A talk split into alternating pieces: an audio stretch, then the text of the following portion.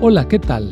Soy el pastor Misael Castañeda y te invito a escuchar la devoción matinal Pablo, reavivado por una pasión, una serie de reflexiones basadas en el libro de los Hechos y las cartas Paulinas para nuestra vida hoy, escritas por el pastor Bruno Razo. Bienvenido una vez más a nuestro devocional Pablo, reavivado por una pasión. El versículo de hoy se encuentra en Tito, capítulo 1, versículo 1. Pablo, siervo de Dios y apóstol de Jesucristo, conforme a la fe de los escogidos de Dios y el conocimiento de la verdad, que es según la piedad. El título de hoy, Semblantes Iluminados.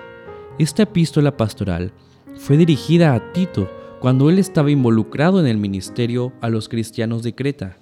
Sabemos que Tito es un hijo espiritual de Pablo. El objetivo del escrito es orientar y fortalecer la fe y la vida cristiana de los convertidos. Pablo aconseja la organización de la iglesia más completa y formal y orienta a Tito acerca de las calificaciones para los ancianos de la iglesia. En el capítulo 1, Tito es instruido sobre cómo tratar a los dirigentes de su iglesia ¿Y cuáles son los deberes de los dirigentes o de los ancianos? Un anciano debe ser inmaculado e irreprochable, tener solo una esposa y ser fiel a ella. No debe ser irascible ni arrogante, no debe ser dado al vino, ni violento ni codicioso. Debe ser hospitalario y amigo del bien, tener dominio propio y ser justo y santo.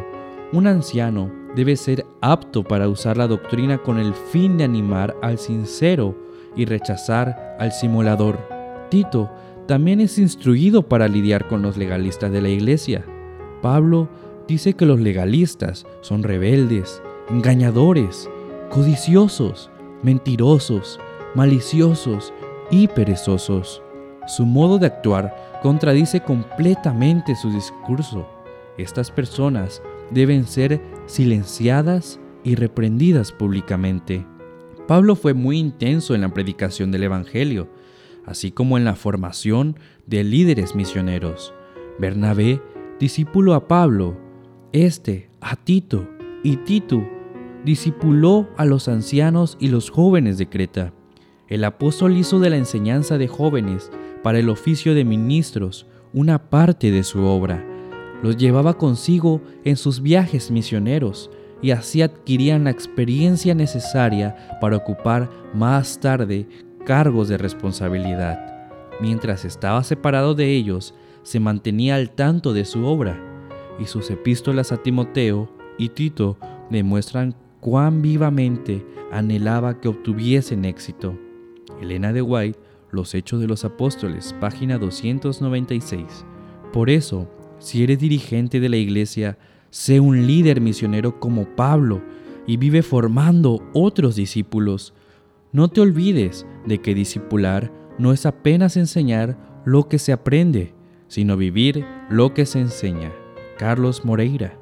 Por otra parte, si no eres un dirigente, ora y apoya el liderazgo de tu iglesia y participa en la misión, porque vendrán siervos de Dios con semblantes iluminados y resplandecientes de santa consagración, y se apresurarán de lugar en lugar para proclamar el mensaje celestial.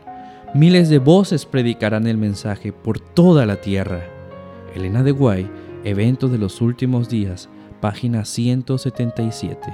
Recuerda, tú también puedes ser un semblante iluminado por Cristo. Que el Señor te bendiga.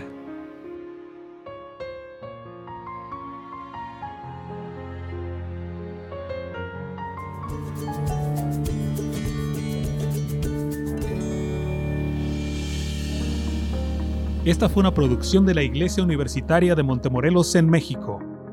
Te saluda el pastor Francisco Soto. Hasta la próxima.